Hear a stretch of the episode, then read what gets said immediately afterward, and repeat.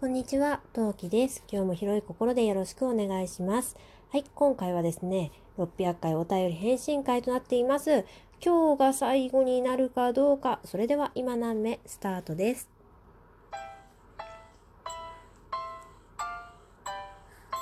何目？この番組は戦闘不能日常系ママトーカーのトウキが日々奮闘しながらお送りいたします。はい。というわけで皆さん、こんにちは。トウキです。600回企画のお便り会もついに今回が最終回果たして迎えるかどうかというところで、ではではお便り読んでいきたいと思います。ラジオネーム、チケットボンバーズの頭脳派担当タッスくんよりです。ん？まあいいや、行こう。お母さん、祝600本。初めてチケットボンバーズのコラボ相手であり、タッスのコラボ相手の一人だったお母さん、懐かしいっすね。出会った当時は今南米300、300名前後だったのを覚えています。そこから育児、出産を経て、ここまで一人で配信続けられるバイタリティ、さすがっす、尊敬っす。そんな600名を迎えたスーパーお母さんに質問です。これだけは聞きたい。もしも、101匹ワンちゃんが601匹姉ちゃんだとしたら、どんな未来が待ち受けてるでしょうか？今後の配信も応援してますぜ。というわけでいただきました。んうん。本当にそれが聞きたかったか？ねえ。えっ、と、はい。これ、ちょっと私、大喜利苦手なんで、あの、面白い返答になるかわかりませんが、真剣に考えました。もし、100匹、101匹ワンちゃんが601匹姉ちゃんだとしたら、これさ、ちょっと一つ私的にすっごい謎な理由というか、ん？理由？謎な疑問点があって、まずですね、601匹姉ちゃんは人間なのか否かが私的に大問題です。1匹って数えてるから、人間じゃなくって犬とか猫とかの動物なのかそれとも1匹とは数えてるけどやっぱり人間なのかしかも人間も年齢によりますよね。ピキって数えるからにはもしかして乳児？乳児の可能性あり？えでもでもさピキって数えててもさまあそういうさあのなんていうの風俗店的なとこもあるじゃん。そうするとまあ二十歳超えかなとか待っていろいろ考えたのね。まずここがすごくすごく疑問だったんだけどうん。で、私のこちらの答えなんですが、まず、全員に、全員喋れると仮定して人間だということを仮定して言うならば、全員にラジオトークと楽天ルームをやらせます。はい。で、えー芸能事務所をね、立ち上げます。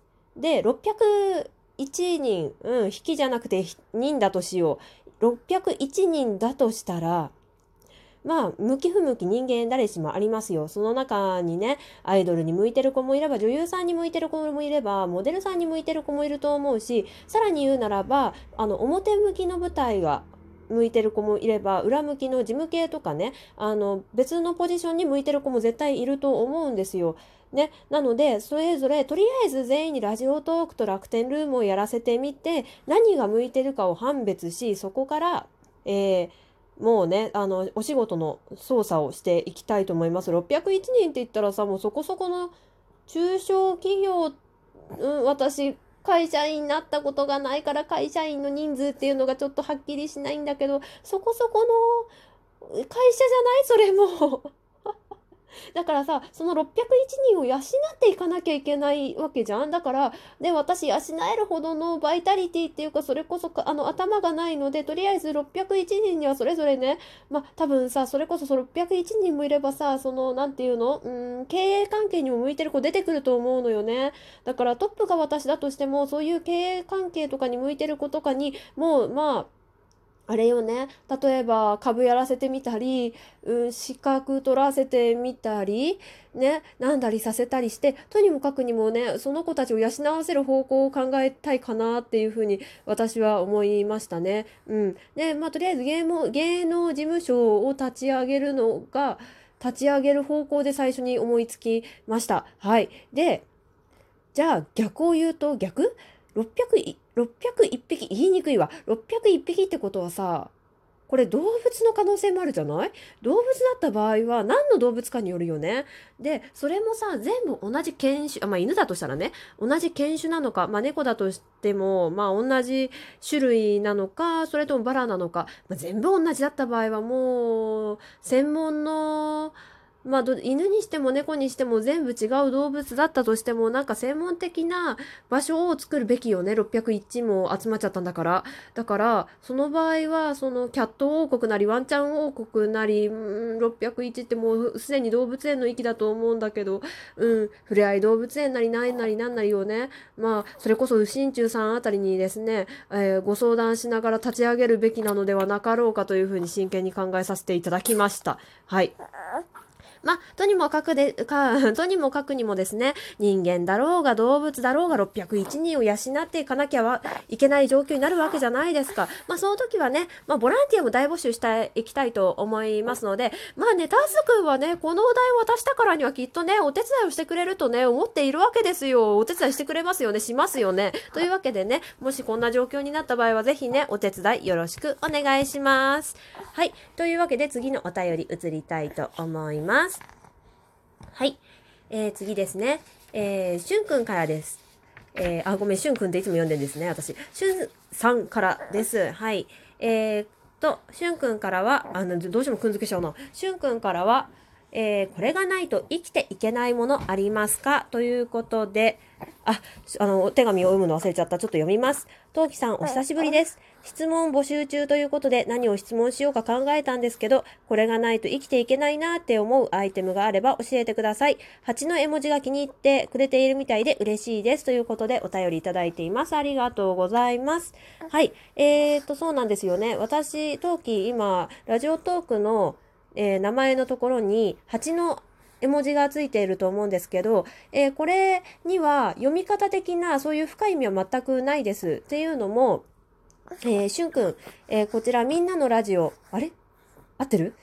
あの、ちょっと概要欄にしゅんくんのその番組の、えー、URL をつけておきますので、皆さんそちらからお聞きいただければと思うんですけど、えー、ライブ配信をね、しゅんくんがされていたんですよ。その時に、えー、ギフトをくれたらあなたにぴったりの絵文字を見つけます。それを名前の横につけてみてくださいねっていうライブをやっていて、で、私もね、僭越ながら、あの、ギフトを投げさせていただいて、そこで選んでもらったのがこの8の絵文字になります。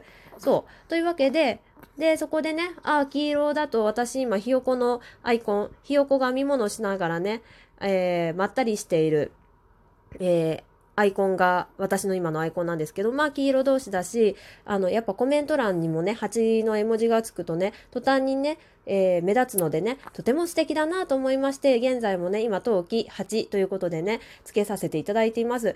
で、えー、よくね、この8に意味があるのかとかね、え、この8読み方あるって聞かれるんですけど、読み方とか意味とか全くないです。しゅんくんが選んでくれたという点のみの意味となっております。はい、これを聞いていただいた方はね、ぜひともね、しゅんくんまた多分、えー、絵文字のライブやると思うんで、その際にはね、ぴったりの絵文字選んでもらってください。はい、というわけで、これがないと生きていけないアイテムですね。えー、いくつか考えたんですけど、そんな大したものなかったんですけど、とりあえずね、考えたからにはちょっと紹介させていただきたいと思います。まずですね、一つ目、布団。もう布団ないとね、寝れないんだ、私。なんか床でベタで寝ても、寝れるなら寝てもいいけど、掛け布団も必要じゃん。あれも布団じゃん。というわけで、布団はマストです。どんな状況下でもとりあえず布団は欲しいですね。はい。次、えー、アイスボックス。